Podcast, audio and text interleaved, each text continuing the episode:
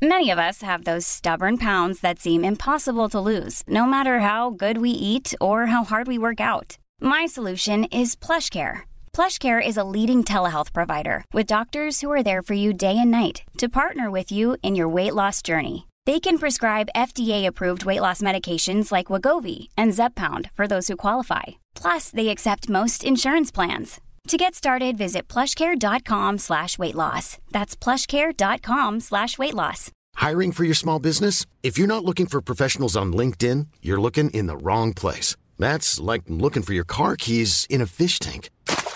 LinkedIn helps you hire professionals you can't find anywhere else, even those who aren't actively searching for a new job but might be open to the perfect role. In a given month, over 70% of LinkedIn users don't even visit other leading job sites. So start looking in the right place. With LinkedIn, you can hire professionals like a professional. Post your free job on linkedin.com slash spoken today.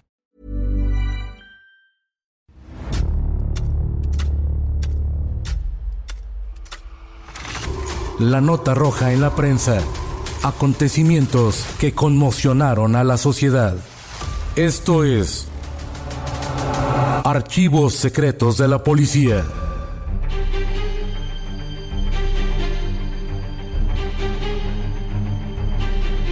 Pedro Bonilla permitió la fuga de un criminal en los años 50 del viejo penal de Lecumberri.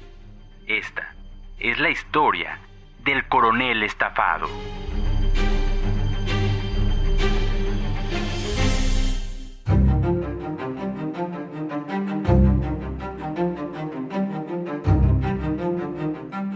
Mediante la cantidad de 50 mil pesos que le entregaron en un cheque al portador, el coronel Pedro Bonilla Vázquez, subdirector de la penitenciaría del entonces Distrito Federal, permitió la fuga del acaudalado ganadero uruguayo Alejandro Lezoni de Almagro el lunes 16 de enero de 1956.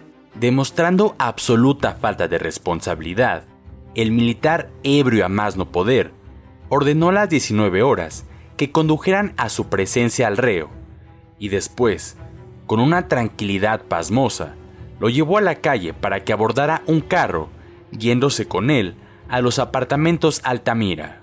El diarista César Silva Rojas escribió además que la fuga había sido preparada desde el día 10 de enero, cuando el estafador Lesoni extendió el cheque por la exorbitante cantidad de dinero contra el Banco Continental, con base en el documento encontrado al coronel Bonilla en la primera delegación.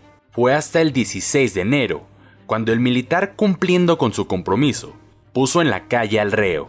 El reportero logró saber, al detalle, cómo se realizó la fuga de Alejandro Lesoni.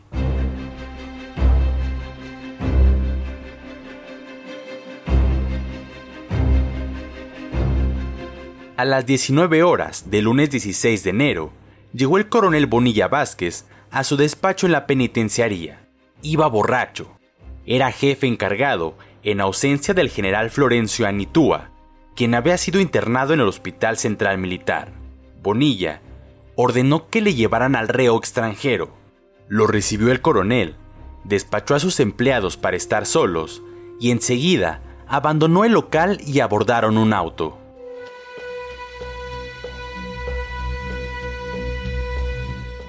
Hacia las 20:30 horas, sonó insistentemente el teléfono en la dirección de la penitenciaría. Tomó el aparato el comandante Carlos Carpintero, quien también estaba de guardia, y escuchó cómo el coronel, su jefe, le daba la noticia de que se le había escapado Lesoni en plena calle. El coronel Bonilla se presentó minutos después ante el coronel Manuel Mendoza Domínguez, jefe del servicio secreto, para informar que Lesoni había volado de sus manos cuando lo llevaba a una diligencia. Claro está, que no se le creyó ni un poco, pues era simplemente inadmisible que por la noche hubiese diligencias. Interrogado más a fondo, dijo que la verdad era que había llevado a Alejandro Lesoni para que visitara a su esposa, ya que así se lo había pedido este, y llevado por sus sentimientos, aceptó los ruegos del reo. Los abuesos policíacos ya sospechaban que el coronel Bonilla había sido cómplice de la fuga. Bien aconsejado, se presentó en la primera delegación para que ellas conocieran el caso y estando todavía con aliento alcohólico, denunció la evasión. Pero al ser revisado, se le encontró la verdadera razón de la escapatoria. Ahí apareció el cheque por 50 mil pesos, firmado por Lesoni al portador y contra el Banco Continental.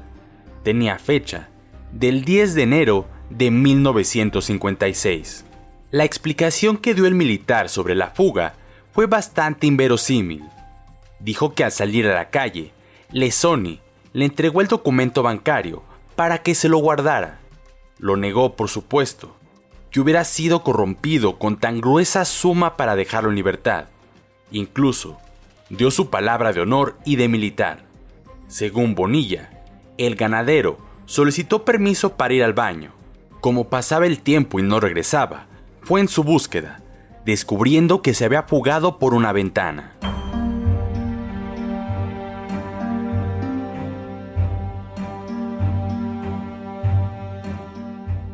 El martes 17 de enero de 1956, el coronel Bonilla ingresaría a la prisión militar de Santiago Tlatelolco. Por órdenes terminantes del regente de la ciudad, Ernesto Peralta, el servicio secreto se movilizó por toda la metrópoli, buscando indicios que revelaran el paradero del audaz extranjero que logró evadirse. Se tenían noticias de que Lesoni había defraudado a casi toda Sudamérica girando cheques sin fondos.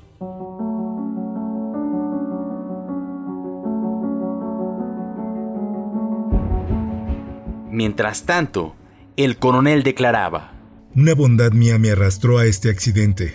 Alejandro Lesoni era un hombre educado, al grado que le dispensé cierta amistad, de la que se aprovechó para huir.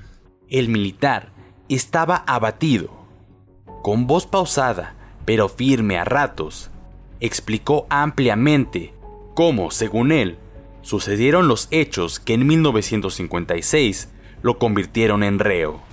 No fui cohechado. No fui sobornado. De haberlo sido no doy parte a la jefatura de policía. Habría regresado a la penitenciaría y allí, con calma, hubiese preparado todo para salvarme. Fui víctima de mis sentimientos humanitarios que me llevaron a acceder a los ruegos de ese hombre. El coronel Bonilla Vázquez, entonces de 58 años de edad, dijo que desde que Alejandro Lesoni hizo su entrada al penal de Lecumberri, se hizo amigo de él por considerarlo un caballero, un hombre preparado que por circunstancias especiales pasaba una época de mala suerte. El coronel intimó con él hasta permitirle muy frecuentemente que lo visitaran diversas personas, incluidas sus dos mujeres y sus amigos, en el privado de la subdirección del penal. Ese hombre volvió la cara hacia mí y me dijo que él sabía que era un grande favor, pero que me rogaba accediera a acompañarlo. Solo se trataba de un minuto. La señora también me rogó, y si ya antes había podido comprobar su caballerosidad, no vi nada malo en darle permiso, siempre y cuando fuera conmigo, tal como sucedió. En el carro se dirigieron hacia el centro de la ciudad, yendo al edificio cercano al Teatro Metropolitan. Bajaron Lesoni y el militar. La mujer quedó a bordo. Con paso firme y rápido, Lesoni avanzó hacia el elevador y hundió los botones para hacer el llamado. Iba al cuarto piso. Caminaron sobre el pasillo unos cuantos metros y en el apartamento 45 apareció la segunda mujer del reo, la brasileña Aldeguisa Alburqueque. La primera amiga del estafador desapareció con todo y su carro. La brasileña insistía en que no podía desaparecer una persona y que no me preocupara, hasta que no me bajé para preguntar por Lesoni, y el portero me dijo que ya se había ido en compañía de un sujeto chaparro.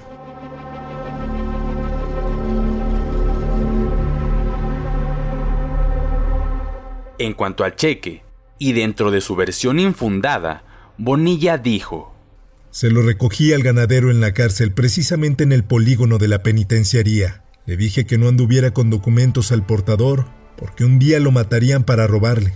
Me dijo que guardara el cheque, pues además no tenía fondos en el Banco Continental.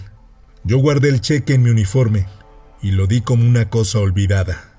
Pero al ser registrado, el coronel prefirió entregar una libreta que contenía una lista que indicaba cuánto se debía cobrar a determinados reos por permitirle ciertos favores, tales como recibir a sus abogados fuera de las horas de visita, atender en sus celdas a compañías femeninas, entre otras actividades, todo mediante elevadas tarifas. También se le encontraron dos pases para el Teatro Iris destinados a otras personas, firmados por el dinamitero y cantante de ópera Paco Sierra, quien junto con el ingeniero Emilio Arellano había intentado dar muerte a pasajeros de una aeronave de Mexicana de Aviación en 1952 para cobrar sus seguros de vida. Preso en el cuartel de Santiago Tlatelolco, el coronel Bonilla tuvo la suerte de que en aquellos tiempos funcionaban los jurados populares, que adecuadamente impresionados siempre dejaban en libertad a quienes juzgaban. Un año después, Bonilla fue puesto en libertad y se ignora si la Secretaría de la Defensa Nacional lo sancionó por menoscabar el prestigio de la institución.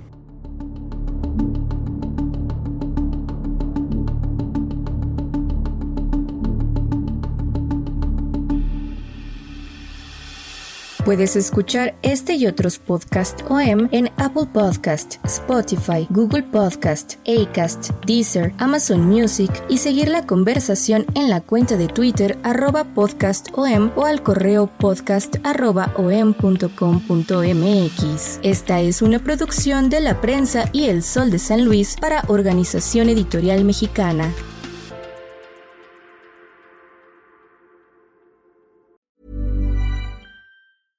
Hi, this is Paige from Giggly Squad, and I want to talk to you about Splash Refresher and my water intake. Okay, so you guys obviously know that I'm a hydrated girly, but sometimes when you drink that much water, it starts to just taste bland, and you're just like, I need something to spice it up. That's why I love Splash Refresher.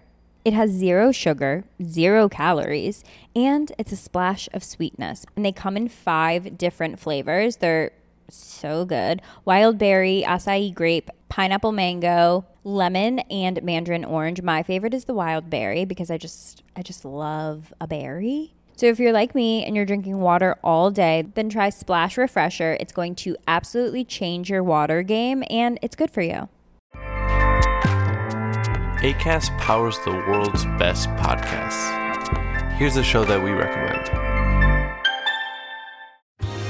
Are you a reality TV junkie? Do you ever think, dang, I wish I had someone to talk to about all the trash TV that I watch? Well, look no further, garbage lover, because Reality Gaze is a podcast for you. Hello, I'm Maddie. And I'm Poodle, and we're the Reality Gaze. We talk about all your favorite unscripted shows like The Golden Bachelor, Love is Blind, and TLC's big, messy behemoth, 90 Day Fiancé. And if you're driving to work, folding laundry, or just pretending to listen to your husband talk about sports, just put on the pod, and you've instantly got two gay besties spilling all the tea and reading these people for filth. So come at us, y'all. Find Reality Gaze wherever you listen to podcasts.